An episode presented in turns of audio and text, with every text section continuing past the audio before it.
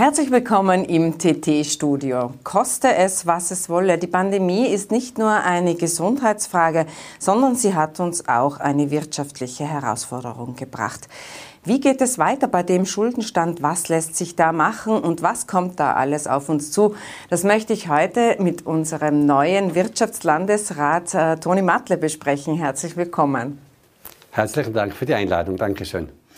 Herr Mattler, äh, im Herbst wird das äh, neue Budget äh, verhandelt und äh, wenn man sich den Schuldenstand des Landes anschaut, nicht nur des Landes, sondern auch Österreich, ich habe mir gestern wieder mal diese Seite im Internet angeschaut, da äh, steigen die Zahlen nach oben und der Schuldenstand Tirols hat sich ja mehr als verdoppelt. Wir haben 2019 270 Millionen Euro äh, an Schulden gehabt und jetzt sind es 600 13 Millionen Euro. Wie beunruhigend ist diese Zahl für Sie? Natürlich braucht es nach einer Pandemie, äh, was ja nicht nur eine gesundheitliche, sondern auch eine wirtschaftliche Katastrophe darstellt, äh, war es notwendig, dass die öffentliche Hand Geld in die Hand nimmt. Jetzt haben wir Tiroler ja durchaus das große Glück, dass man immer gut gewirtschaftet hat. Wir hatten ja einen definitiv sehr, sehr niedrigen Schuldenstand und für Tirol ist diese Verdoppelung der Schulden im Landeshaushalt kein großes Problem. Wenn man das im Bundesländervergleich anschaut, wir bleiben nach wie vor ganz wesentlich unter einer Milliarde Verschuldung im Land Tirol. Aber die Maßnahmen oder das Geld, das man in die Hand genommen hat, das war ergänzend zu den Bundesmitteln insofern ganz, ganz wichtig, weil es notwendig ist, in solchen Krisen äh, auch äh, dem Markt Geld zur Verfügung zu stellen, damit äh, ein Stück weit auch der Konsum bestehen bleibt. Und jetzt stellen wir also schon fest, dass diese Maßnahmen vielfach gute Früchte tragen.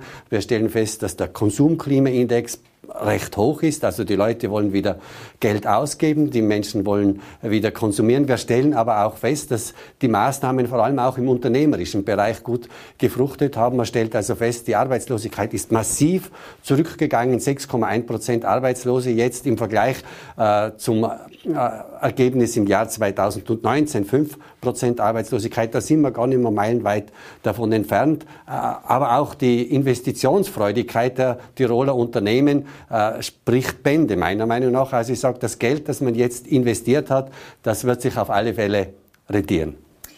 Jetzt haben wir sehr, sehr viel Geld in die Hand genommen. Also Österreich hat äh, bei den Subventionen an die Unternehmen rund 4,8 Prozent des BIP ausgegeben. Das ist ungefähr dreimal so viel, äh, wie es Deutschland gemacht hat. Und auch mit anderen EU-Staaten sind wir da Spitzenreiter. Äh, ist das Geld bei den richtigen Unternehmen gelandet oder wurden da auch, ähm, wurde sozusagen das Füllhorn zu sehr ausgeschüttet? Äh, dass äh, Österreich bei der Unterstützung der Betriebe zum einen, aber natürlich hat man auch Familien unterstützt, man hat Menschen mit geringem Einkommen unterstützt. Österreich hat da sehr viel Geld in die Hand genommen. Das mag vielleicht auch mit der Kultur oder auch mit der Strategie eines Landes zusammenhängen, wie man mit diesen Dingen im Endeffekt auch umgeht. Dass es in Österreich vielleicht ein Stück weit mehr gewesen ist, hängt vielleicht auch mit der Tourismusintensität äh, des Bundes, äh, aber auch äh, des Landes Tirol zusammen. Äh, Im Endeffekt, glaube ich, war es ein notwendiger Schritt, dass man das gemacht hat, weil äh, sonst würden die Zahlen jetzt nicht so gut sein. Ich denke also schon, dass dies auch für einen Haushalt des Bundes und einen Haushalt des Landes verkraftbar ist. Man darf in Gesamtsicht ja durchaus auch erwähnen, dass auch Mittel äh, für die Unternehmen, die zur Verfügung gestellt werden, auch europäische Mittel sind, die ja in der ganzen Union entsprechend verteilt werden. Also man kann festhalten, dass wir sehr unternehmerfreundlich waren. Also mit den Subventionen, das, das, das ist so, das, das zeigen ja die Zahlen. Aber noch einmal die Frage, ähm, mit den maroden äh, Betrieben. Man hat ja äh, gemeint, dass eine Insolvenzwelle auf uns zukommen wird. Die hat man schon für den Herbst vorausgesagt und sie ist dann zum Glück nicht eingetreten. Aber rechnen Sie damit, dass wenn jetzt irgendwann einmal die Kürzungen äh, oder die Förderungen gekürzt werden für die Unternehmen, rechnen Sie dann mit einer solchen Insolvenzwelle? Also ich gehe auch davon aus, dass es mehr Insolvenzen geben wird, wie es im letzten Jahr zum Beispiel war. Aber wenn man sich die Zahlen auch äh, anschaut und diese vom KSV sprechen da Bände, äh, selbst wenn äh, die Zunahme der Insolvenzen um 50 Prozent stattfinden würde, wären wir noch nicht bei einem Insolvenzniveau, wie das im Jahre 2010 war. Also von dem her denke ich, sind wir nicht so schlecht unterwegs und ich bin davon überzeugt, wir werden nie das, eine Insolvenzzunahme von 50 Prozent haben. Es wird Folgeinsolvenzen geben, aber es gibt ja auch Steuerungsinstrumente.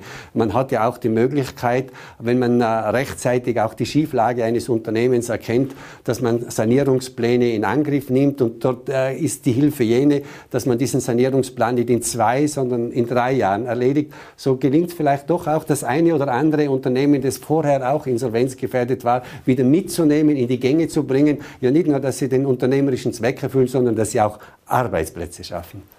Jetzt hat man, apropos Insolvenz, äh, die Insolvenzenanzeigepflicht ausgesetzt. Die läuft noch bis zum 30.06. muss ich also nicht, wenn's, äh, wenn sich eine Insolvenz abzeichnet, die, äh, die melden.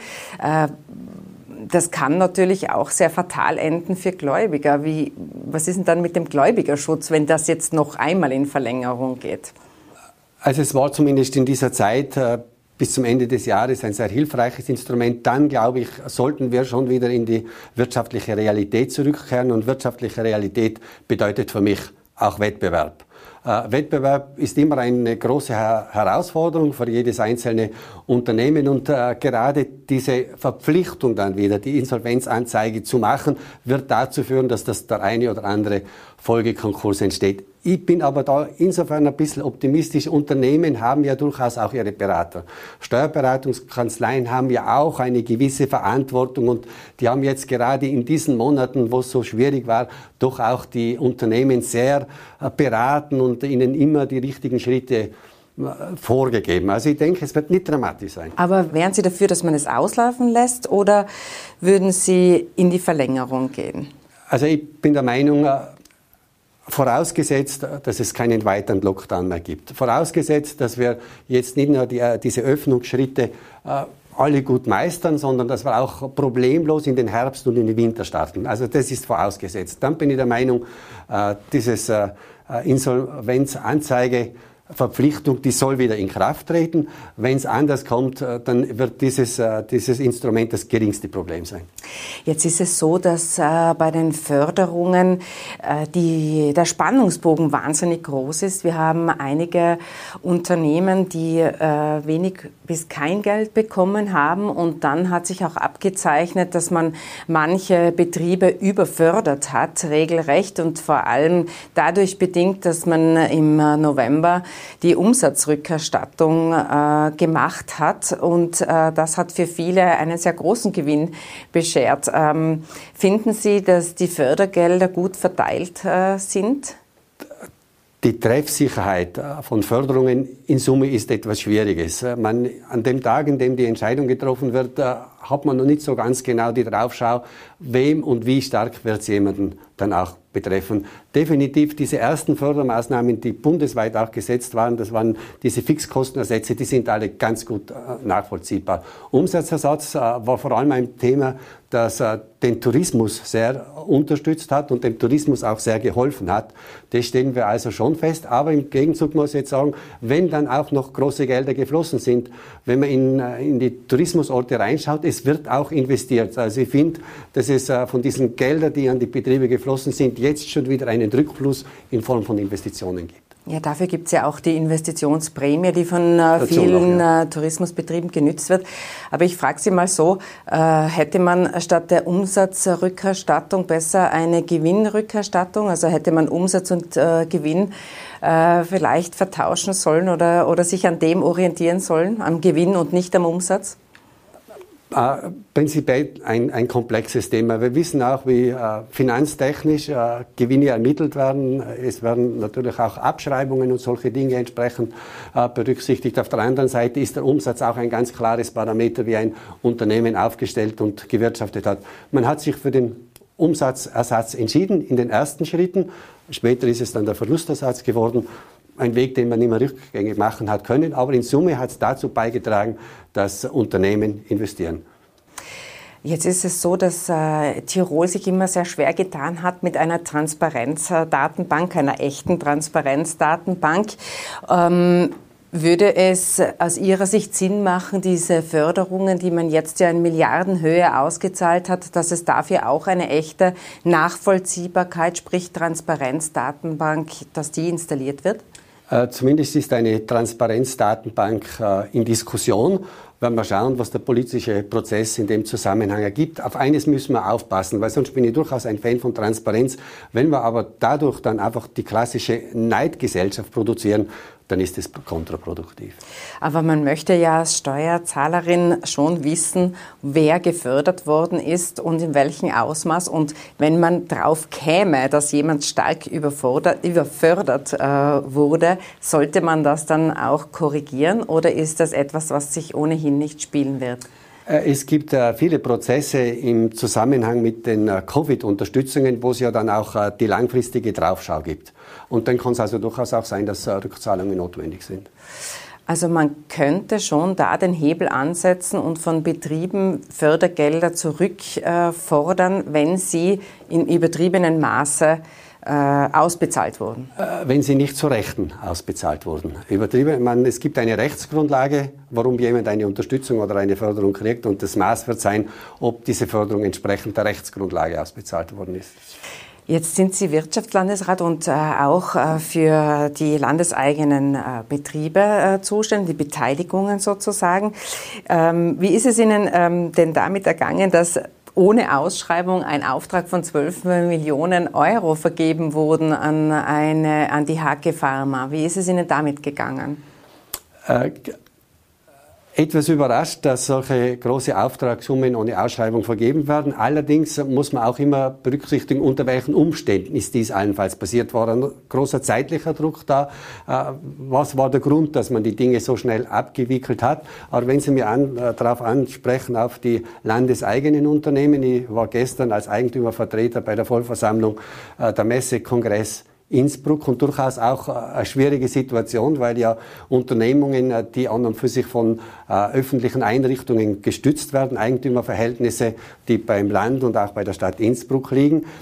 Dort ist es genauso eine große Herausforderung, diese Zeiten zu überwinden, weil es eben diese klassischen Unterstützungen mit Ausnahme der Kurzarbeit nicht gegeben hat. Auch das sei einmal erwähnt und trotzdem müssen wir schauen, dass gerade jetzt der städtische Tourismus, dass der Kongresstourismus wieder in die Gänge kommt und da wird es vielleicht auch noch weitere Unterstützungen brauchen. Äh, auf die HG Pharma noch einmal angesprochen, weil Sie gesagt haben, das ist auch äh, dem Herbst geschuldet gewesen. Man musste sich schnell entscheiden, aber man muss schon sagen, dass im März der Vertrag verlängert worden ist und da war ja die, äh, die ähm, wie soll ich sagen, die Kalamität des, des eiligen Entscheidens ja nicht mehr gegeben. Wie will man denn in Zukunft verhindern, dass so etwas nicht mehr passiert? Solche, man hätte auch beim KSV anrufen können und sich äh, relativ rasch von äh, der Firma oder von HG Pharma Pharma überzeugen können, dass sie eben keine so gute wirtschaftliche Leistung gebracht hat? Natürlich, man hätte können, man, äh, neu und aktuell sind diese Leistungen ja ausgeschrieben, offiziell groß europaweit ausgeschrieben. Die Ergebnisse werden zeigen, äh, wo jetzt der Preis pro Testung zu liegen kommt und hoffen wir ganz einfach, der Preis ist das eine, die Qualität ist das andere wichtig ist eine gute Qualität. Ich möchte noch eine kleine Vorschau auf den Herbst machen. Äh, diese äh, Geschichte mit den, mit den Testungen, äh, rechnen Sie damit, dass wir das über den Sommer irgendwann abstellen können, dass auch die, wir werden ja ein, ein, ein Problem bekommen mit den vielen Gästen, die hoffentlich nach Tirol kommen, wenn die auch alle getestet werden müssen oder zumindest ein Teil davon, dann wird die Kapazitätsgrenze wahrscheinlich erreicht werden. Rechnen Sie damit, dass wir im Herbst diese Tests los sind? Ich hoffe, dass wir diese Tests äh, los sind. Ich meine, hängt ganz wesentlich damit zusammen, ob es dann auch gelingt, die Bevölkerung Tirols, aber auch unsere Gäste mit auf die Reise der Impfung zu nehmen. Wenn wir ordentlich durchgeimpft sind, dann denke ich, wird sich diese Testpflicht erübrigen. Wenn allerdings äh, der Durchimpfungsgrad ein zu geringer ist, wenn man also nicht definitiv von einer Herdenimmunität sprechen kann, dann wird uns das noch viel länger begleiten. Ich würde mir es anders wünschen, weil das Thema und vor allem auch Tourismus und Gastronomie extrem kompliziert und schwierig ist, wenn man überall und immer den Test braucht. Im Sinne und zum Schutze der Gesundheit ist okay, aber mein Weg wäre die Impfung. Herr Landesrat, vielen Dank für den Besuch im Studio. Ja, herzlichen Dank für die Einladung. Dankeschön.